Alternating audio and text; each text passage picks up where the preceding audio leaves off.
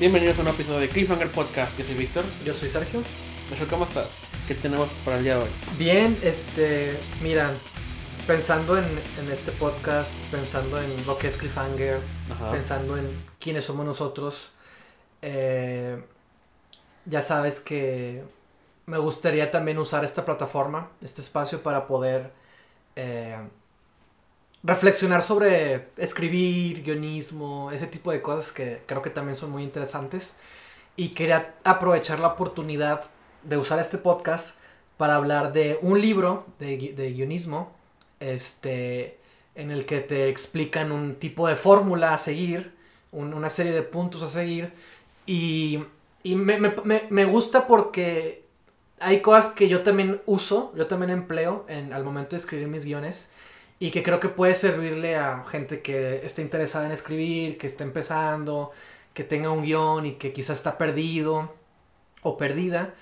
Entonces, este es importante revisar fórmulas que ya existen, libros, este, consejos, cualquier tipo de material que, que, insisto, que ya esté ahí. Y porque siempre son guías, ¿no? Al final del día. Digo, no te tienes que basar 100% porque eso es problemático, de hecho. Pero es importante conocerlas para que tengas una idea, una referencia de cómo se escriben ciertas historias o, o, o bocetos que uno puede seguir y, y compartir elementos, ¿no? Porque así como existe este libro, existen muchos, Muchos. cada uno tiene su propia teoría, este, su propia fórmula, sus propios conceptos a destacar. Este es obviamente muy hollywoodense, pero eso no creo que sea necesariamente algo malo. Y, y nada, quería usar este podcast para como que ir discutiendo los puntos que, que presenta y como que también para hablar un poquito de nuestro proceso al momento de, de escribir. Si por ejemplo tú, usas, ah, tú te has escuchado de esto, si tú también usas algo que digan por aquí, o qué tan importante para ti son tomar est- este tipo de cosas. Por ejemplo, también hay unos que dicen que son tres actos nada más, otros dicen que son cuatro, otros dicen que son cinco. Entonces, por ejemplo, ese tipo de cosas que vas descubriendo me parecen interesantes. Ocho secuencias. Ocho secuencias, sí, que es lo que te digo. Yo tengo como varias como fórmulas que he descubierto o guías. Entonces, El círculo de Dan Harmon. el círculo de ángel, sí, de hecho también lo tengo ahí. Excelente. Este, tengo así como que varias, ¿no? Que son básicas y que son o las más populares. Y, y nada, digo, no, no, no todo tiene que seguir este tipo de cosas. Pero creo que si estás empezando es importante que tengas un acercamiento, aunque sea breve, y te des cuenta de, de que pues al final de las historias son constructos, ¿no? O sea, no es como que pasa esto y luego esto y luego esto. O sea, sí, pero desarrollo, digo, planteamiento, desarrollo, desenlace. O sea, al final del día todo se reduce a, a eso, ¿no? Sí, la fórmula existe porque sabemos que es efectiva, ¿no? Y, y, y está ahí para. Pues que sirva de base para historias futuras, ¿no? Y. Y por supuesto que podemos romper las reglas, pero hay que conocer primero las reglas antes de poder romperlas. Exactamente. Para saber cómo romperlas. Exactamente. Y de hecho, a mí me pasa mucho que si estoy en una película pienso, ah, este es el midpoint, seguramente, ¿no? O sea, que el punto medio, la mitad, ¿no? Aquí es la mitad dramática, ¿no? De la película, ¿no? Y de que mm, es el final del segundo acto, ya estamos en el tercero, es obviamente, el clímax siempre es el más reconocible, ¿no? Pues es la Ujú. pelea final, ¿no? Sí, El, el momento más tenso. sí. El planteamiento, pues es la primera escena, el detonante cuando la aventura empieza, tú sabes, ¿no? Entonces, por ejemplo, es, eh, una vez que te adentras mucho a esto y escribes y practicas y lees y demás, lo vas viendo en, en las cosas que, que, que tú, pues sí, que consumes. Y, y es interesante porque te hace analizar, ver, pensar cómo lo hicieron. Ah, que tiene esta secuencia, ¿no? Sí, sí funciona y no, y por qué. Exactamente. Yo soy muy sensible a, a reconocer los elementos, los setups que luego van a tener Ah, sí, claro. los payoffs al final. Sí, claro, que claro. El, la, ¿Cómo se llama? La escopeta de, de Chekhov, ¿no? Chekhov's gun. Chekhov's gun, sí. sí. Sí, de que te presentan algo de- Un objeto. a lo mejor de manera sospechosa de que, de que quizá vaya a ser relevante después y estoy esperando cuándo va a ser relevante lo que vi hace dos horas. Exactamente. Y al final se usa, ¿no? Este. Que, que me acuerdo mucho, por ejemplo, un ejemplo de ese es, es la de Shaun of the Dead. Literalmente es una arma que está en el bar, Yeah. en el pod. Y dicen, ah, sí, es el, el, el, el del bar tiene un arma, ¿no? Dicen que funciona. Algo así, no me acuerdo cómo está la onda, ¿no? Y al final, de- en, el- en la parte de, de la pelea, usan la, la pistola. Uh, ¿no? Edgar Wright es el maestro de, de los, de los payoffs. Todo lo que- de hecho, pues siempre comentan, ¿no? Que, to- que todas las películas de Edgar Wright se spoilean en el primer acto, ¿no? De que Sí, no, te no. dicen el final lo que va a pasar Sí. paso a paso en las conversaciones del primer acto y luego ya pasan en los siguientes Ajá. y tú nunca te acuerdas hasta que la ves otra vez. Sí, este. Son ese tipo de ejemplos, ¿no? Que, que están ahí. Creo Oh. que Tarantino también. Digo, Tarantino también usa mucho eso. es- ese tipo de conceptos. Y los ves aplicados, ¿no? O, Claramente. sí, o- o- por eso encuentro muy, muy efectivos los guiones de, de Phil Lord y Chris Miller con Lego Movie, 21, 21, 22 Jump Street y, y ¿cuál era la otra que hicieron? Meatballs. Ah, sí, es- este, sí, la, de- la de Cloudy with the Chains of Meatballs. Y pues Spider-Verse, ¿no? O... Spider-Verse es la que quería eh, Me sorprendió. Me estaba dudando de si sí era de ellos porque no la dijiste tampoco. Empecé a hablar de ellos con la idea de que iba a llegar Spider-Man Sí. y luego en el camino se me olvidó porque ellos no la dijeron, entonces... Sí, no. ajá. Pero sí, o sea, pero uno de ellos lo, lo escribió y sí, todo eso tiene... Todos los elementos, todo, todo, todo está ahí por una razón, ¿no? Y Exacto. Todo está por una razón. incluso cosas que no notas a la primera Sí, que, sí, que sí. luego es- tienen relevancia en la, a la segunda vista. Y, y, y me encanta porque me siento eh, como que con, con confianza a, a- a ver las películas porque siento que estoy en buenas manos, ¿no? De que saben lo que hacen y, Sí. y- y puedo relajarme ahí de Sí, que, sí, sí. de que no, no sé cómo va- van a cómo van a usar este elemento, pero sé que de que son más inteligentes que yo en ese sentido. Bueno, y de hecho, antes de empezar a hablar de este libro en particular, ¿Puedes decir el nombre del libro? sí, este, Save the Cat se llama. Ah, ese, ok. Ese, sí. Este, antes de, antes de, de llegar a ese punto, sí quiero hablar otra vez como de, de esto del guion o de crear una historia, ¿no? De cómo contar una historia. Porque, por ejemplo, a mí, yo, ah, yo, yo tengo, digo, usted, me gustaría decir que soy un experto, pero no lo soy, pero tengo experiencia, aunque sea poquita. Tienes más que yo. Este, y cada historia, es que depende, ¿no? Siempre. Para empezar, si es corto o es largo. Sí. Ahorita me, me- ahorita- a pesar de que estoy haciendo y pensando en, en largos para hacer, encuentro una cualidad bella en el corto, porque es hacer funcionar una historia en poco tiempo, o sea, hacerlo con... con- tiene que funcionar en este pedacito, ¿no? De tiempo. Y no sé, encuentro algo bonito en, en pensar eso, historias cortas, ¿no? Entonces, eh, también estoy pensando mucho en corto, en cortos que, que me gustaría hacer y demás.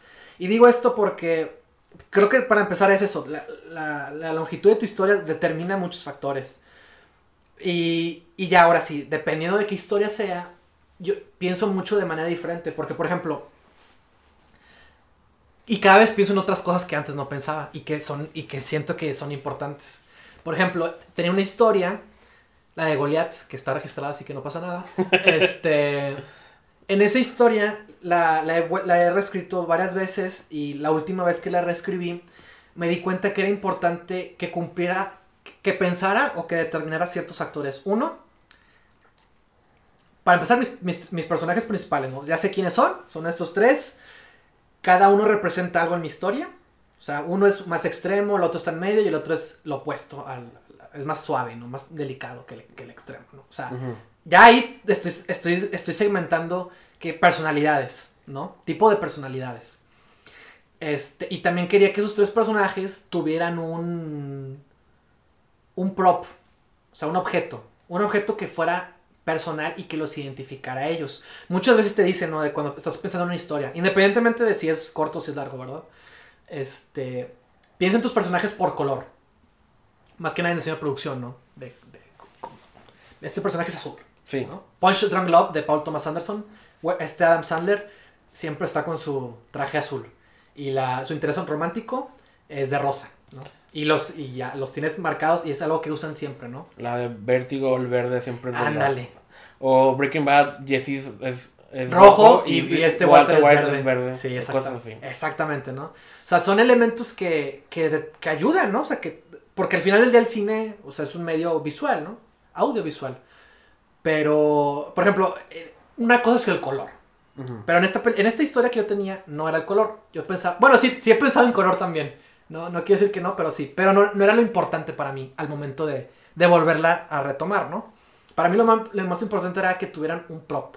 Sea, un objeto que los identifique. ¿no? Que también es algo que, que, que surgió eso porque había escuchado algo parecido, ¿no? De que los personajes, ¿qué objeto los representaría, ¿no? Entonces a cada uno le asignó un objeto. Y dije, para mi protagonista es un, un regalo que le dio su novia. O sea, como un dije. O sea, algo que se cuelga, ¿no? Y su novia nunca sale.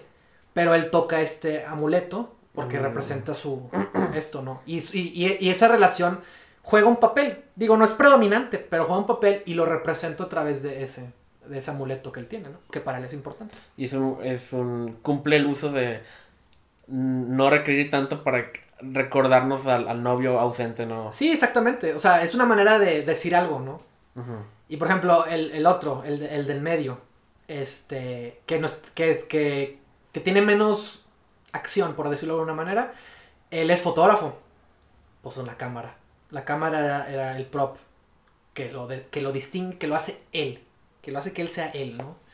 Y el otro chico, este, el, el- el que más delicado, más vulnerable, que está pasando por una etapa difícil, se me ocurrió la idea, me gustó la idea de que quería expresar su que, que es un personaje vulnerable, pero que también es creativo. O sea, que, que- que a través de su, de su panorama creativo se siente muy inseguro.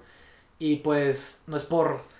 No, no- no es por nada, pero me gustó que fuera un dibujante, que dibujara. Ok.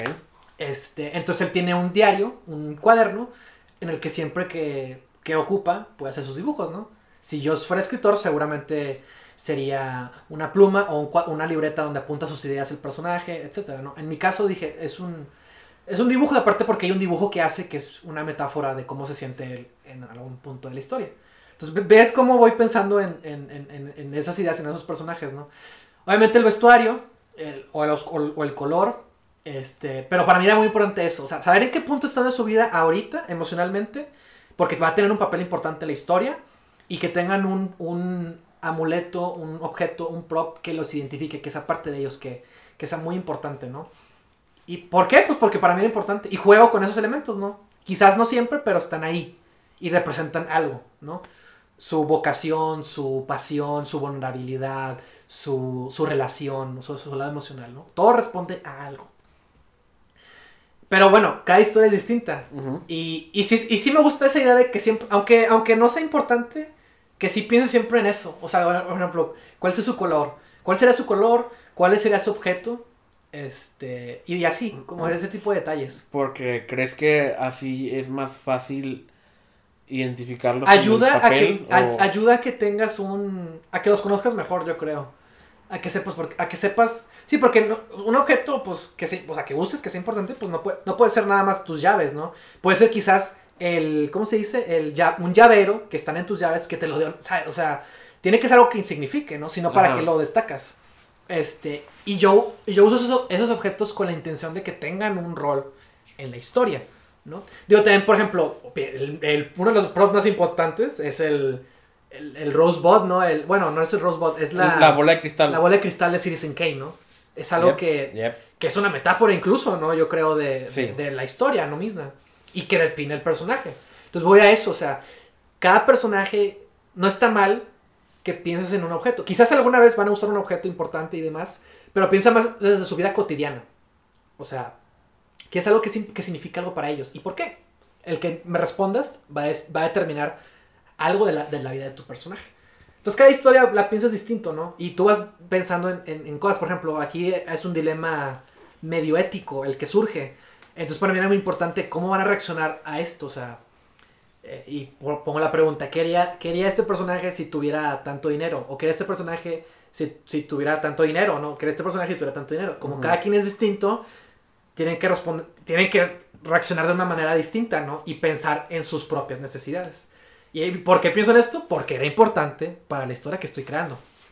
Entonces, son cimientos que tú vas, son reglas, ¿no? O cimientos o... Sí, lineamientos que tú vas planteando que sabes que son importantes porque al final día una historia es personaje. Este, hay historias que son más de, de la trama, de la aventura, personajes que no cambian, que también está bien, pero tienen a, a enfrente una aventura in- interesante, magnífica y lo que tú quieras. Pero en este caso, para yo sí soy muy de los personajes tienen un arco, cambian, aprenden algo. Eh, o sea, es muy difícil sentirse satisfecho con una película en la que el personaje no cambia. O sea, sí se puede Tiene que hacer. ser súper entretenida. Sí se- sí sí que- se puede hacer, Sí se pero- puede hacer, ajá. Pero es muy difícil que funcione. Y obviamente, por ejemplo clásico es Volver al Futuro, por ejemplo, que...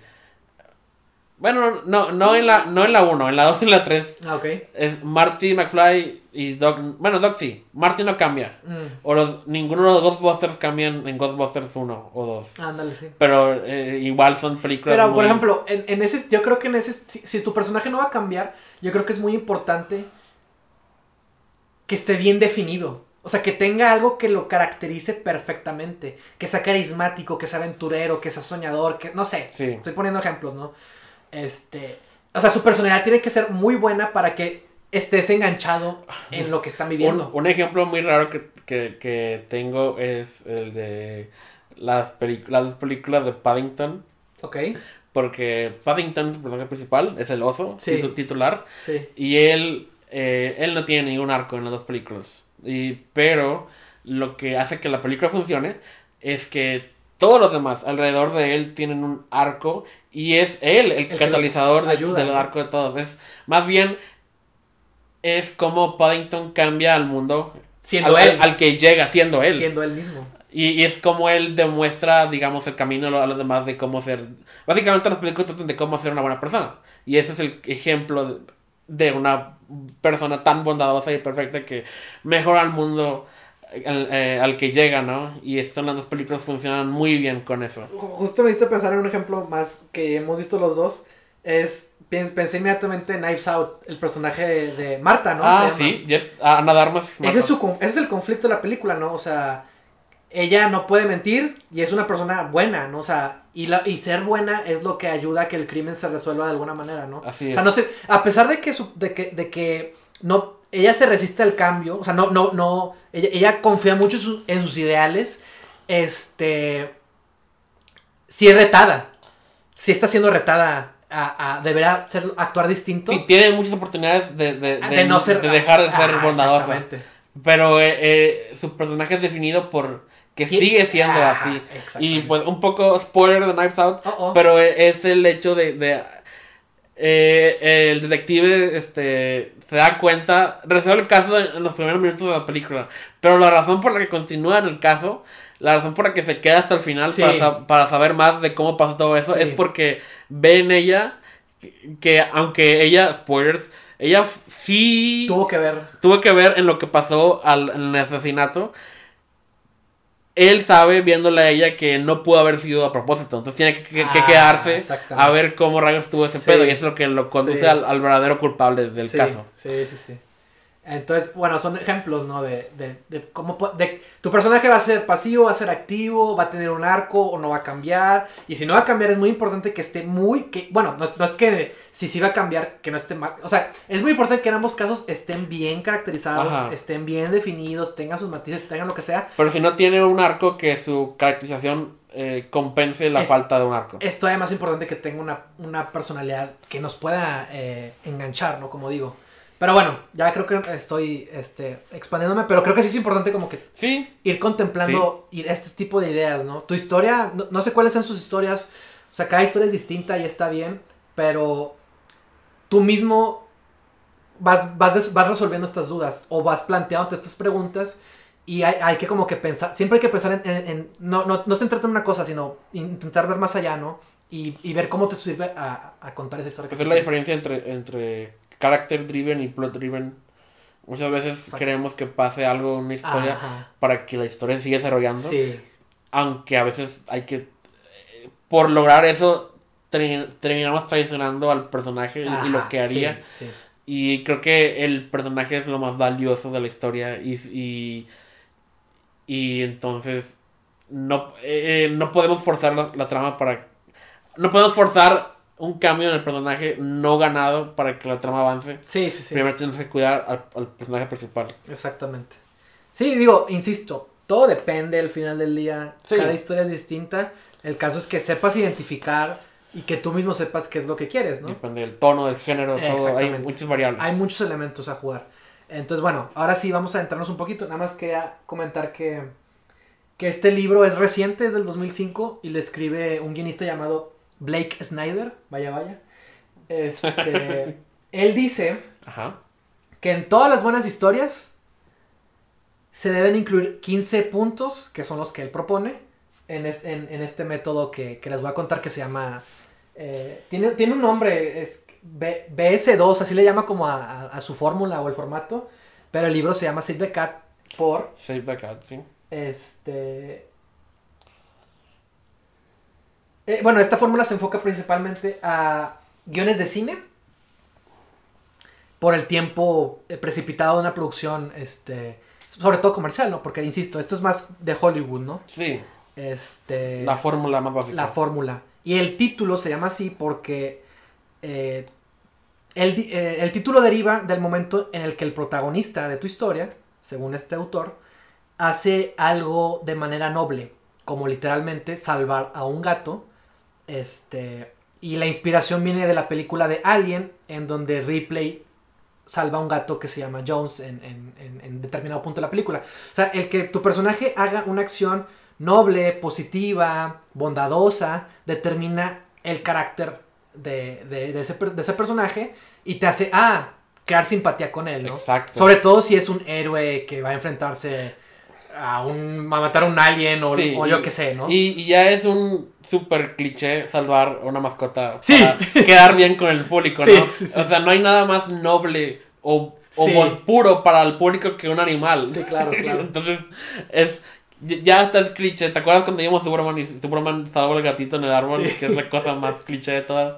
Sí, pero es, es- es- es considerado como la forma más barata de hacerlo, Sí. pero o sea, es- súper efectiva por lo Pero mismo. es que eso es a lo que voy, o sea, digo, el ejemplo es salvar un gato. Puedes.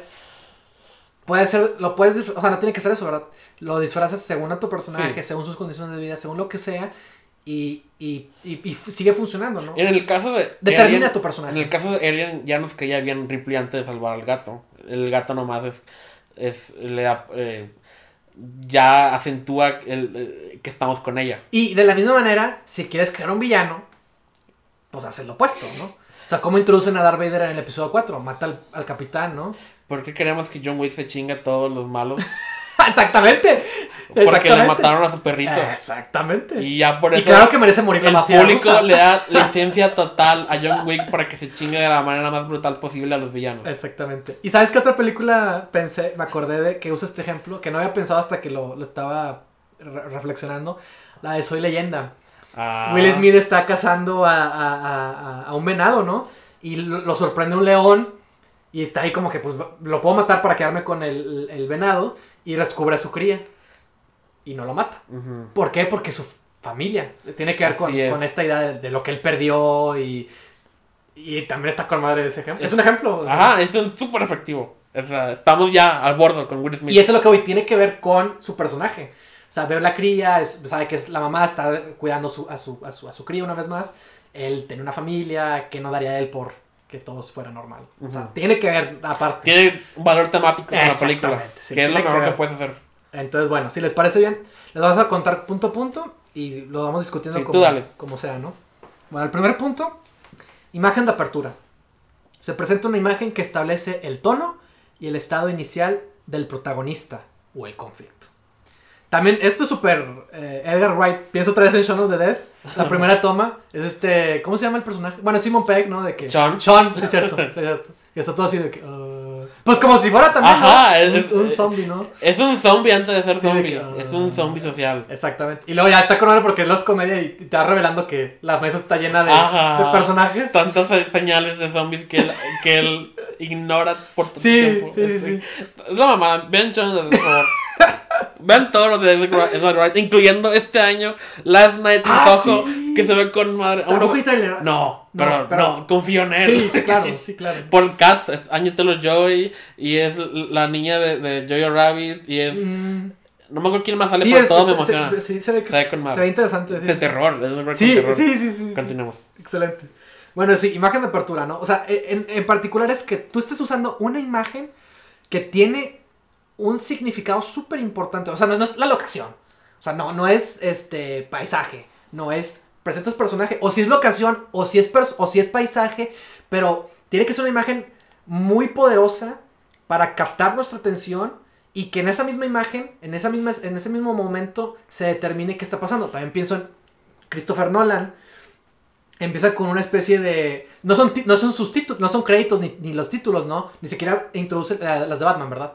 Eh, ni siquiera presenta Batman Begins, ¿no? Simplemente te presenta un montón de murciélagos y crean la señal de, de, de Batman, ¿no? Del logo. Sí. Y en, en, en, en Dark Knight es esta explosión azul, ¿no? Y de repente surge también el logo. Así es. Y la misma manera en Dark Knight Rises ¿Qué es el, es el frío, es el hielo. Ah, sí, cierto. Y se va, se, va, se va resquebrajando porque la sociedad va a caer Así es. y se crea la silueta de, del logo de Batman. Y también a mí, a mí yo también rescato mucho esa manera, ¿no? Es, es- en, en una imagen está transmitiendo elementos con los que va a jugar la película. Los murciélagos tienen un papel importante en, En una Batman. escena. Digo, sí, pero en, la escena en la que Sí, los el, el, llama, sí, el- la el- explosión responde al el caos. prólogo con Bruce Wayne joven, que es su trauma, ¿no? Es, Y el azul es un color también, es un color que... cada tiene película tiene su color diferente. Exactamente. En, una, Batman. tiene una paleta, ¿no? O sea, de color, exactamente. Que es lo que distingue todo. Entonces, eh, es, me parece que tiene completamente sentido esto de la imagen de apertura, ¿no? Pensar en ejemplos, no, también no, no sería Sí, idea. estaba pensando en más. Este, y bueno, ese es el primer punto, ¿no? Una imagen, ¿no? Un, un momento. Parte 2, establecimiento. Es una expansión del anterior. Se presenta el mundo del protagonista tal y como es y también lo que le hace falta en su vida. Aparecen o se mencionan todos los personajes principales. Aquí es donde el espectador debe engancharse y despertar su interés por la historia. O sea, se presenta el mundo, el personaje, qué es lo que le está pasando, qué es lo que le... Y aquí especifica, así es lo que dice, ¿no? ¿Qué es lo que le falta? O sea, ese es el, lo, a lo que tenemos que llegar, ¿no? o, Ujú. o, o si lo vemos de otra manera, ¿cuál es su defecto? ¿Qué es lo que tiene que resolver? Que una vez más, Shaun of the Dead es la idea de, de que no le, da, no le da tanta importancia a su novia, ¿no? De que siempre está más con. sí, él es un zombie con todo, con todo, con su amigo, con su relación, en el trabajo, cuando sale a caminar. Eh, también se me viene a la mente Ajá. el episodio piloto de Better Call Saul, que estamos hablando de Better Call Saul. Ok, ok. No es como empieza, bueno, también está en chida la escena inicial, Ajá. pero me encanta la escena en la que por fin llega a la firma de, de- de abogados y que está esperando el ascensor y, y- mira para atrás y está un, es- está un bote de basura abollado y nos preguntamos qué pasó ahí, ¿no? Sí. Y luego entra al ascensor, sale el ascensor en, otro piso y, y está poco a poco vemos saludando a todo el mundo, eh, lo vemos a él saludando a todo el mundo que se lleva bien con todos, ¿no? Y luego llega a la, a la sala de juntas y, y ahí es, ahí hacemos este, contacto con otro personaje principal en la que hablan de, de su relación de, de Thor con su hermano, ¿no? Y ahí nos, nos presentan Mm. eso. Y sabemos, pasa algo ahí que le frustra mucho y luego ya volvemos al, al, al elevador. Sí. Sale el elevador y sale tan encabronado que patea súper encabronado el, el, el, el- bote de basura y ahí vemos que con eso nos presentan que este lugar para él es súper frustrante y su, y su relación con el lugar y con las personas aquí. Y luego mientras lo, lo- lo vemos pateando, la cámara se va alejando y está Kim fumando afuera de la puerta, cortada Sí. por una sombra, ¿no? Sí, sí. Y nomás sale de, de ahí, va con Kim, le quita el cigarro, Uf, ese está con madre, fuma el cigarro Sí. y no se lo vuelve a poner y no dice nada. Y, es, y con eso ya sabíamos todo de él y de la relación con todos, y con su hermano, y con ella. y Con su mundo. Es perfecto. Vemos el mundo de los abogados. Después de que empezamos con el, el episodio siendo abogado de gobierno, que en, un caso súper chafa de los adolescentes con el Mm, cadáver. Sí, creo que sí. Vemos los dos trabajos de él y ahí lo entendemos perfectamente. Ya lo conocíamos por Bre- Breaking Bad, Sí. pero esta serie nos lo vuelve a presentar Sí. perfectamente. Sí. Y- Ah, qué buena serie. Está con madre. Un excelente ejemplo, Víctor. No, no, no, no puedo decir nada más. Eh, punto número 3. Se establece el tema. Se menciona de lo que trata la historia, el mensaje, la verdad. Según Snyder, durante los cinco primeros minutos de una película, un personaje secundario se dirigirá al personaje principal y le planteará el tema de la película. El personaje puede decir, ten cuidado con lo que deseas. O, la familia es más importante que el dinero. O puede ser más sutil. No hay lugar como el hogar. Perfecto. El, Mago, pro- el Mago de prota- Oz. el protagonista no lo entenderá hasta que pase por una experiencia personal que lo haga cambiar de opinión. Exactamente, el mago de Oz. Ya no estamos en Kansas. Ya no estamos en Kansas. Este. Sí, y si te das cuenta, sobre, obviamente, obviamente en Hollywood, si te das Sí, cuenta sí, de, sí. de ese tipo de conversaciones que tienen. Pues, Mago de Oz que los 30 y ya estábamos con esa fórmula, ¿no? Y no, no hemos hecho más que... sí, pues un es un elemento a jugar. Ajá, sí. Este. Es fábulas. Punto número 4. Catalizador. Es el momento en el que la vida del, del protagonista cambia. El antes ya no existe. Ahora el cambio deberá ser inmediato. Pues el detonante, ¿no? O sea, ¿qué es lo que incita a que el personaje tenga que aventurarse a determinada experiencia, ¿no? You're a wizard, Harry. Sí, también pi- pienso perfectamente en Harry Potter. Es, es Eh, Harry Potter y Star Wars son los en Star ejemplos Wars. puros del camino del héroe, ¿no? Exactamente. Cuando Luke ve a sus, a sus tíos quemados y sabe que ya no, ya no tienen ninguna razón por la cual quedarse en Tatooine La y regresa con Obi-Wan y dice, te acompañaré, quiero ser Jedi como mi padre. Y ya, Obi-Wan se lo lleva. Sí, no, pues es el momento que marca el antes y después. sí, cuando la, la aventura. Bilbo Baggins sale de su casa por fin. Exactamente. Este, número 5, debate. Pero el cambio da miedo. Y por uno o varios momentos el protagonista se resiste y, du- y duda de su viaje. Puedo enfrentarme a este reto. Tengo lo necesario. Debería hacerlo. Esta, esta es la última oportunidad del héroe antes de embarcarse y rechazar a la llamada a la aventura. Primero es el, el- el catalizador y luego es ¿debería hacerlo? Mm. Y ya, ahí es donde decidir, sí, ¿sabes qué? Tengo que hacerlo. Snyder considera que el debate y la incertidumbre es una parte necesaria de la historia. Sí, porque siempre que te dicen, oye, vente conmigo, nunca dices que sí. Tiene que pasar algo de que, ah, es que no sé, es que no debería, estoy sacrificando esto. Y luego ya se va, ¿no? A ver, otro ejemplo que se me ocurre es el de el primer episodio de The Voice. El primer, eje- el primer encuentro con el personaje de... ¿Cómo se ah? Carl Urban. Carl Urban, cuando le pide ayuda a, a- a- este Dewey de- y al principio lo rechaza Sí, por supuesto. y luego ya regresa el hombre invisible a, a- a Ajá, chingárselo él algo le y ya por fin en ese momento en esa pelea contra el hombre invisible se unen los dos y sus causas sus caminos se cruzan por Sí, siempre. y, su- y sus vidas van a cambiar para siempre. o Mulan cuando por fin decide robarse el traje de su armadura y espada de su padre Ajá, exactamente. Qué bueno que dices eso. O sea, es decisión. Tiene que ser la decisión Sí. de que, ¿sabes qué? El primer problema, o sea, el, el elemento disparador en el Mulan es que llegan los reclutas a reclutar a su padre, que no es el mismo guerrero de antes, y es cuando se da cuenta Mulan de que tiene que hacer algo, y cuando de- lo decide, Ese es el- cuando va por la armadura y se escapa de ahí. Ah, exactamente. Tiene que dudar, o sea, no tiene que ser fácil, sino ¿cuál es el chiste? Es como eh, un ejemplo no que opuesto, Ujú. pero no que sea malo. Pienso en, Ah, Cuando alguien no decide, ajá, En- en- pienso en Justice League, ¿no? De que, oye, te- tengo una liga y vamos a juntarnos. ah, acepto. Oh, ¿En serio? ¿Qué estás? Sí, necesito amigos, ¿no? O sea, no es que sea malo, es Ajá. una película distinta de, de varios personajes, pero es lo opuesto, ¿no? A, ah, déjame la pienso, ¿no? Que es lo que todos hacen. Sí, y, y- y- y eso también es un buen ejemplo porque nos dice algo de Flash. Determina personaje. Ajá. Lo- lo- nos ayuda a conocerlo más rápido, Sí. ¿no? Y eso es lo que voy. No es, y quizás piensa más rápido y no sé, se evitó, se evitó el momento de duda. Pero eso es lo que voy. O sea, Sí. O sea, no, no, es, no es que sea un mal ejemplo, es que es sea, una variable. No siempre tiene que pasar como... Como dice aquí, nos dicen, ajá, ¿no? exactamente. Y el- es... Es eh, el- el- la decisión que toma el personaje es lo que determina quién es. Y ahí sabemos quién es Barry Allen, y aquí sabemos quién es Mulan, y sabemos quién es Luke Skywalker. Y aparte, otra, otra cosa, Flash no es el protagonista de la película. Ajá, y es una manera de economizar Economiza, la presentación de, los- de todos los personajes, No lo has dicho- un gran grupo. No lo pudiste haber hecho mejor. Punto número 6, segundo acto. El protagonista decide y el viaje comienza. Se adentra en un mundo muy diferente al que se encontraba antes. Tal vez hasta su antítesis. Se enfrenta al cambio. O sea, tiene que batallar y es- ya sabes, es, es- en, en las películas de acción es la primera misión, ¿no? El, el primer punto al que tiene que llegar para lograr lo demás, ¿no?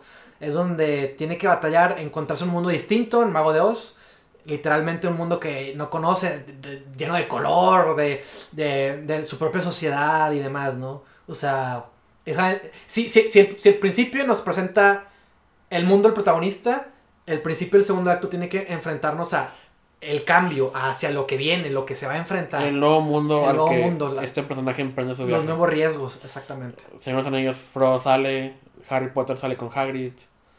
Y, cono- y empiezan a conocer el otro mundo, Ajá. El callejón Diagon. El Callejón Diagon es la, Ese la es. presentación del mundo mágico. Exactamente, exactamente. Punto número 7. Historia secundaria o subtrama. B-story. Ocurre una discusión del tema. Usualmente esta discusión es entre el protagonista y su interés amoroso. Por lo general, las historias secundarias son las historias románticas. Exacto. Es lo que decíamos un episodio anterior. Es curioso que no mencionamos nunca el interés amoroso hasta el punto, quién sabe cuánto. Siete. se, se, empieza a desarrollar Exacto. la, la B-Story. Que, pues, Pues es la subtrama, sí. Pues es Katniss ya conociendo a Pita en el tren. Es primero conocemos a ella ya cuando por fin se sube el tren. Sí. Conocemos a Pita ahí. Mm, Dale. Es, o en no sé.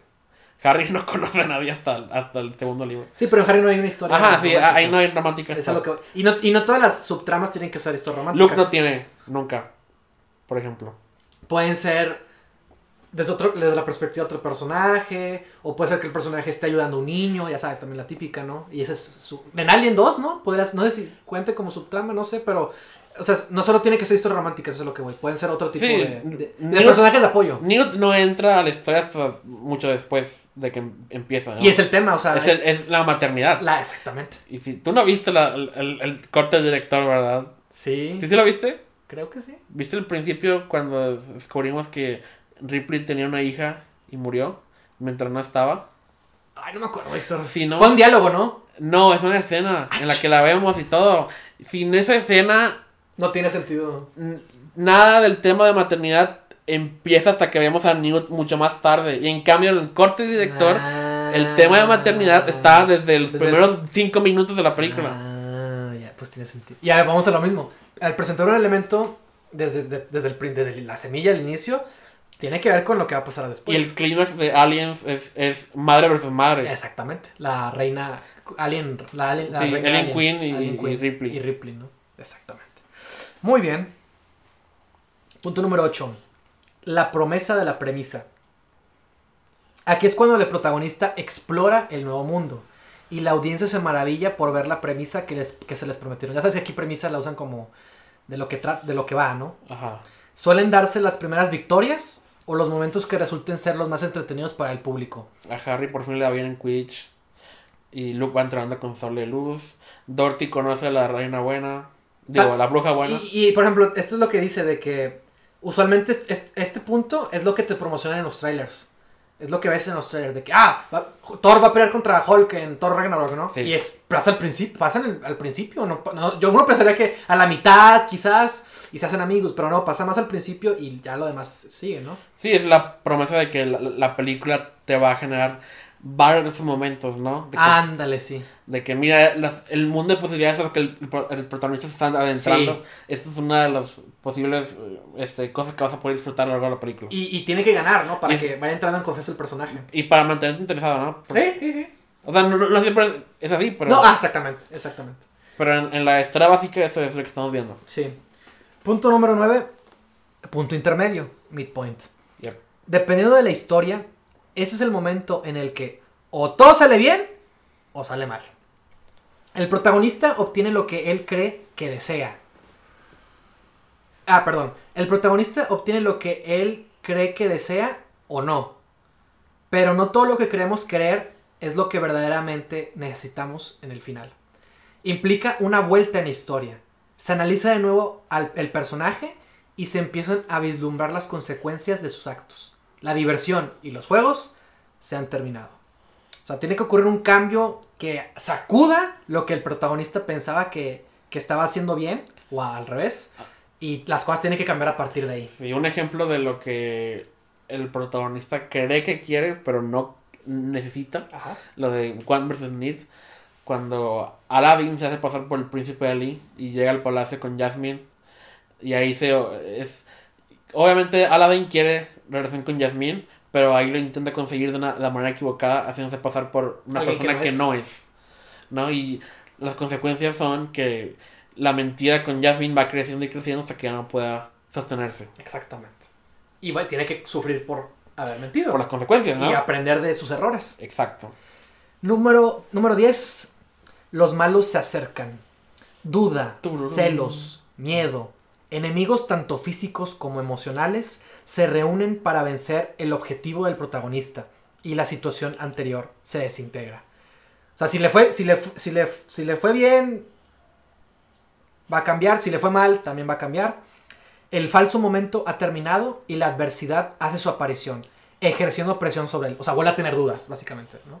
Y, y, y tiene, y ya la regué, ¿para qué lo sigo intentando? Sí, es para contrastar si tuvo una victoria antes en la historia. Esto es de que no todo va a ser tan fácil como quería, Sí, ¿no? ajá. Le da una falsa confianza en la victoria anterior, ¿no? Exactamente.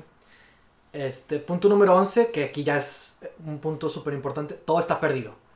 Es lo opuesto al punto intermedio, al midpoint. O sea, si, si ganó, aquí le le va a ir, va, va a ser la caída definitiva, ¿no?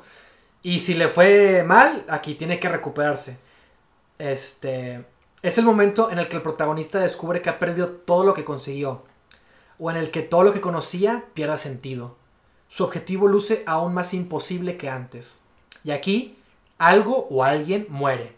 Puede ser física o emocionalmente, pero la muerte de lo viejo dará paso a que algo nuevo emerja. También puede representarse a través de la muerte de algo más pequeño. Un pez en un acuario o una flor que se marchita. O sea, un ejemplo visual, ¿no? Que economice también ese tema. E.T. está enfermo. Una flor que se marchita. Ese es el logo point de toda la película. Es cuando Aladdin descubren su mentira, o en Mulan descubren que es mujer, o Obi-Wan muere. o todo eso Sí, es el punto el- más sí. bajo. Si, eh, si el protagonista tiene un mentor, aquí es donde el mentor Ajá. muere. Sí, exactamente. Exactamente. Obi-Wan. Este. Punto número 12. La oscura noche del alma. El protagonista toca fondo y sufre, su y sufre en su desesperanza. Está en luto por la pérdida de aquello que murió. El sueño, el objetivo, el mentor, el amor de su vida, etc. Pero primero, uno debe de caer antes de poder volver a levantarse. ¿No? Este. Así es. es entre más Rachel El- muere en The Dark Knight. Yep. Entre más el personaje sufra en este punto de la historia, más sentiremos la victoria una vez que gane al final. Y eso es lo que, por ejemplo, Stan Lee siempre dice con Spider-Man, de que entre más Peter Parker sufre, Sí, mm, no solo más interesante la historia, sino Sí. que más celebramos sus victorias. exactamente. Este. ¿Verdad, MCU? Y ya, y este, este es el último punto bajo, ¿no? Para recomponerse, como dije, y, y nos, nos seguimos Sí. hacia el tercer. Rachel muere y Harry bien cae. El, el caballero Eh, blanco. Exactamente. Es esa duda, ¿no? De que ya, o sea. Porque que se pregunta, ¿no? De que. ¿Por qué sigo siendo Batman, no? Ajá. De que. Se supone que iba a renunciar para estar con Rachel y ahora está muerta y yo sigo aquí siendo. ¿Sabes? Todo ese, Y Alfred quema la carta. Todo ese oh, no, dilema. es demasiado para él ahorita. todo ese dilema. Tercer acto. Gracias a una nueva idea, inspiración o consejo de último minuto de la historia B, el interés amoroso, el protagonista decide intentarlo de nuevo. Sí, de que, ¿sabes qué? No todo está perdido y si intentamos esto. O el personaje, el típico en el personaje, ¡ah! se acuerda de algo, ¿no? Y eso es lo que lo motiva a seguir con su camino, ¿no? Ha- hablando de, de, de setups y payoffs, uno de los mejores que se me ocurren en este momento, y es porque los acabo de ver hace poquito, Ujú. y, y, y, y me hizo apreciar aún más este, esta escena, es en Toy Story 1, Ok, bien, te bien. presentan una serie de, de, de setups falsos que, este, que te dan esperanza. Ah, es, es cuando ya por fin Woody y Buzz son amigos y están persiguiendo la camioneta. Y, por, y, y- y están arriba del carrito en control remoto. Y la... Ah, el de volar. Sí, no, y el, el carrito, la- las pilas acaban y se quedan varados en medio de la calle. Sí. Pero, ok, se- setup, escenas antes, Ajá.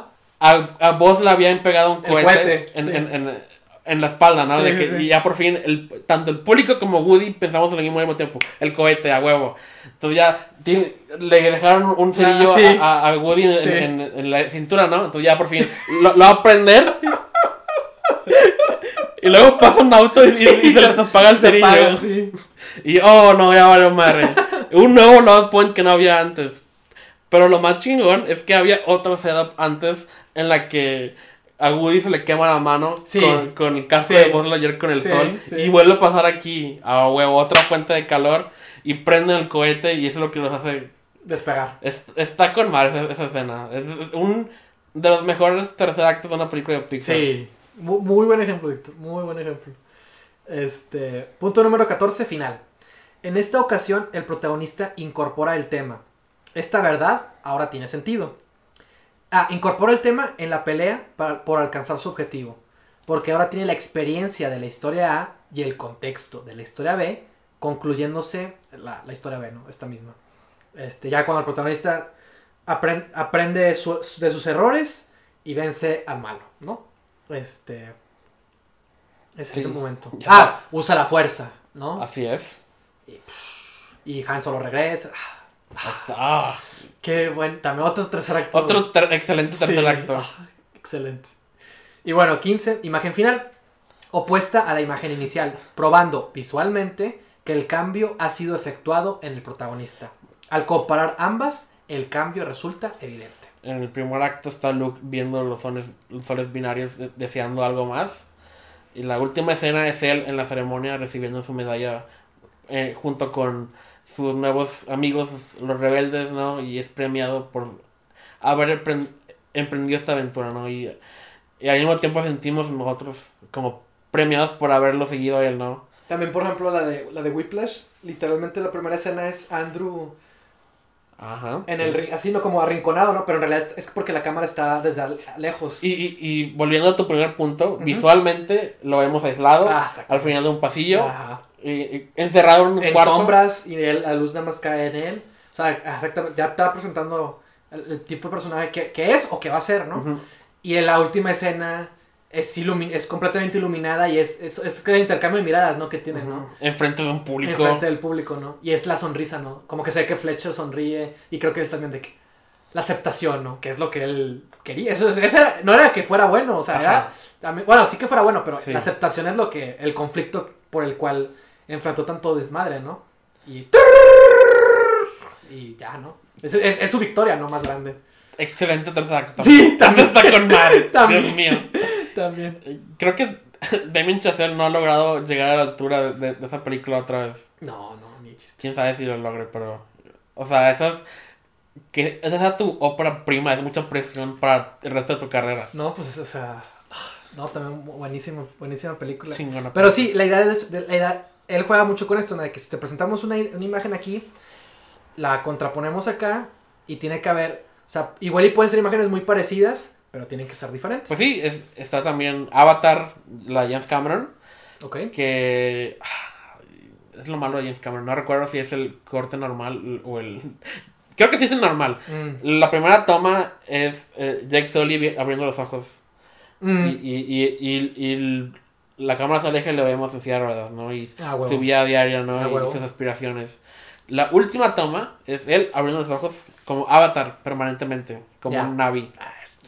Ah, Perfecto. Mismo gesto, abrir los ojos, pero di- diferente. Ah, totalmente diferente cambio. persona. Ah, exactamente. Sí, es, es muy sencillo, ¿no? Y muchas películas lo usan. O perdida. Este, Gone Girl. ah, Gone Girl, la misma escena, pero muy ya, diferente. ya la ley distinta, sí, exactamente. Este, y bueno, ya para concluir con esta, esta fórmula. En su libro, Snyder defiende la idea de que en el fondo todos queremos que nos cuenten, que nos cuenten siempre la misma historia, solo que de manera distinta. Si nos detenemos a pensarlo, la mayor parte de nuestros libros y películas favoritas, a pesar de ser muy diferentes entre sí, entre sí pueden tener estructuras parecidas, ¿no? Este, Véase todo lo que acabamos de mencionar. entonces, sí, pueden ser historias, ¿cuántas historias no hay de crecimiento, de, de, de cambio, o al contrario, descenso a la locura, ¿no? De, de un personaje que se corrompe. O sea, sí, sí, son, son, hay como ya existen, ¿no? Como que ya existen tipos de historias, y no- pero disfrutamos el poder revivirlas, Y, y ¿no? pues sí, al seguir esta fórmula, uno ya tiene como un pie adelante en la carrera porque ya está comprobado una y otra vez que Ah, esta claro. fórmula funciona. Sí, Pero es también es increíble ver cuándo, cómo y por qué se rompen Sí. la- estas reglas. Y un ejemplo que se me viene a la mente ahorita hablando de personajes que no tienen ningún arco ajá. es el de Nightcrawler. En el que- Él es el- la misma persona cuando Sí. empieza la película y cuando termina la película. Sí, sí, sí. Es su ah, deseo, su ambición. la Porque que él no es el problema. O sea, e- él es. Él es obviamente una mala persona por todo lo que hace. Pero es. La película con no cambiarlo a él nunca. Como que sugiere que él no es el verdadero problema, sino es las puertas que se le abrieron para que lograra llegar a donde llegó en la película, ¿no? Es la, la TV sensacionalista que, que, que le sigue comprando seguir- es- ajá, estas sí. historias morbosas Sí, sí, sí. y todas las puertas que le siguen abriendo a alguien que no debería tener esas puertas abiertas para él. Sí, sí es, es como una versión retrocida, ¿no? Del sueño americano. De esa ambición y, y que, que, no, que no puede romperse y que es- viene de un lado morboso y que al final parece que es recompensada, ¿no? Y pues en otras circunstancias no qu- quisiéramos que una persona así gane, pero como lo estamos siguiendo a él, sí, ese es como nuestro payoff, es verlo triunfar en este mundo horrible. sí, pues lo logró, ajá, exactamente. Sí. Sí, empieza desempleado y ahora tiene su propia, pues como equipo, ¿no? Para dedicarse a lo mismo. Ya está establecido en, en una profesión y tiene una vida más asegurada, ¿no? Ah, exactamente. En un entorno que acepta a esa persona. Sí, sí, sí, o sea... O sea, es, si vas a romper las reglas, eh, pues siempre hazlo con un plan. ¿no? sí, no lo hagas Por- porque sí. Sí, ¿por qué lo haces? O sea, es... ¿Y qué es lo que quieres decir? Ah, Al romper o sea, esta eso- regla. A eso me refiero, o sea, no lo haces porque sí, o sea, ¿por qué? ¿Por qué lo quieres hacer? ¿De qué manera contribuye eso a tu historia? ¿Contribuye a tu historia para empezar? ¿O no? Y por ejemplo, pienso también, por ejemplo, que nos estamos acostumbrados, bueno, ya eh, hubo un- una serie de películas que se dedicaron a, a subvertir nuestras expectativas, ¿no? Ah, Pero que también eso juega con los elementos de una mitología, de la misma historia, con, temáticamente, o sea, todo... La, volvemos, volvemos a lo mismo, no, no haces una historia nada más porque sí, o sea, todo tiene algo que ver, es como una pieza en rompecabezas, ¿no? No puede faltar ni, ni, ni sobrar, o sea, todo tiene que encajar y, y debe ser- servir para un propósito mayor. o sea, sí. y, este... Hemos estado, este, la- desde el año pasado, hemos estado escuchando mucho la, frase de subvertir expectativas Sí, para bien y para mal. sí, Y, y pues, por ejemplo, vemos por qué falló la última temporada de Game of Thrones. y es porque lo que querían era sorprendernos.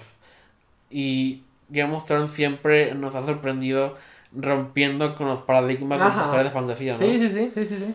Pero en la última temporada el problema, el mayor problema fue que no encontraron un- una manera de hacerlo sin traicionar a los personajes. Exactamente. Y nos quisieron sorprender a costa de la estructura que ya llevaban y de los arcos que ya tenían y de todo eso. Y no es para llegar al, al, al curso preestablecido de hace varias temporadas, ¿no? Que y no, logra, no, no lo llevaron hasta el final de la manera orgánica que los personajes requerían, ¿no? Sí, sí, sí, o sea, eh, eh, también hay una diferencia entre sorprender y suspenso, como dice Hitchcock, ¿no? Este, y sirven para cosas distintas. Sí. Que vamos a usar el ejemplo del que usa de la bomba, ¿no? Si de repente está una gente hablando y explota, hay una explosión, te sorprendes, te sorprende. pero no hay suspenso ahí. Y el suspenso es cuando sabes la cámara te muestra primero la bomba, luego sube y descubres que están dos personajes hablando y no saben, obviamente, que hay una bomba ahí. O sea, está la película de The Rope, que Ah, sí. hay un cadáver, Un cadáver, en, sí. en- en la casa todo el tiempo Sí, y hay un, un grupo de personas ahí y es, sabemos que va a estar el cadáver ahí y en cualquier momento lo van a descubrir, pero no sabemos cuándo ni cómo y, y ese es el suspenso, ¿no? Como estamos con los protagonistas, no queremos que lo encuentren, aunque sabemos que está mal y eso es, el, es la ticking bomb. Ujú, Sí, sí, sí. Es que exactamente. eh, sorpresa, suspenso, Chekhov's gun. O sea, todos estos son elementos que están a tu favor, que están ahí. Son términos que existen, que funcionan, que están en tus películas. Entonces, irlos descubriendo es importante si quieres dedicarte a esto, ¿no? Y si no, también, digo, si te divierte saber de cine, de narrativas, de contar historias, también. Digo, en la literatura misma también están. ahí. Sí, Vienen de ahí muchas, esto- sí, eso- muchas de estas cosas. e- ellos lo hicieron primero. Exactamente. Entonces, pues nada, quería simplemente tener la oportunidad de, de poder hacer este tipo de diálogo. Algún día vas a poder hablar de todo esto después de haber hecho Goliath y, haber, y, y- y poner tu Estará película madre, como ¿no? ejemplo, ¿no? Estará bien chido. Ese es un, mi Jacob's Gone. Hay un claro McGuffin ahí también. Y ahí está todo. Algún día, Sergio. Algún día. este, y si no tenemos Star Wars y... Tenemos todo. Edgar Wright y Tarantino y todos los demás. Este... mm, ¿Qué más? Pues creo que es todo. Ah, nada más para terminar, hablando de Hitchcock. En Jojo Rabbit hay una referencia a, a una película muy icónica de, ¿Ah, sí? de Hitchcock. sí. Ok. Y creo que te vas a dar cuenta. Excelente. Y ya no, mejor lo voy a dejar así. Muy bien. Este, y pues bueno, creo que con eso yo doy por concluido, si te parece bien. Sí, tengo que terminar mi historia también. Llevo... Ah, pero bueno, esa es otra historia. Pero ok. Gracias por acompañarnos. Nos pueden encontrar en Anchor, Apple Podcast, Google Podcast, Spotify y YouTube. Exactamente. Y este... Un episodio nuevo cada dos semanas. Manténgase pendientes para nuevo contenido. Oh, sí, ahí va a llegar. Tenemos varias cosas ya hechas y esperando a que sean estrenadas. Exactamente. Gracias por acompañarnos, nos vemos hasta la próxima. Bye.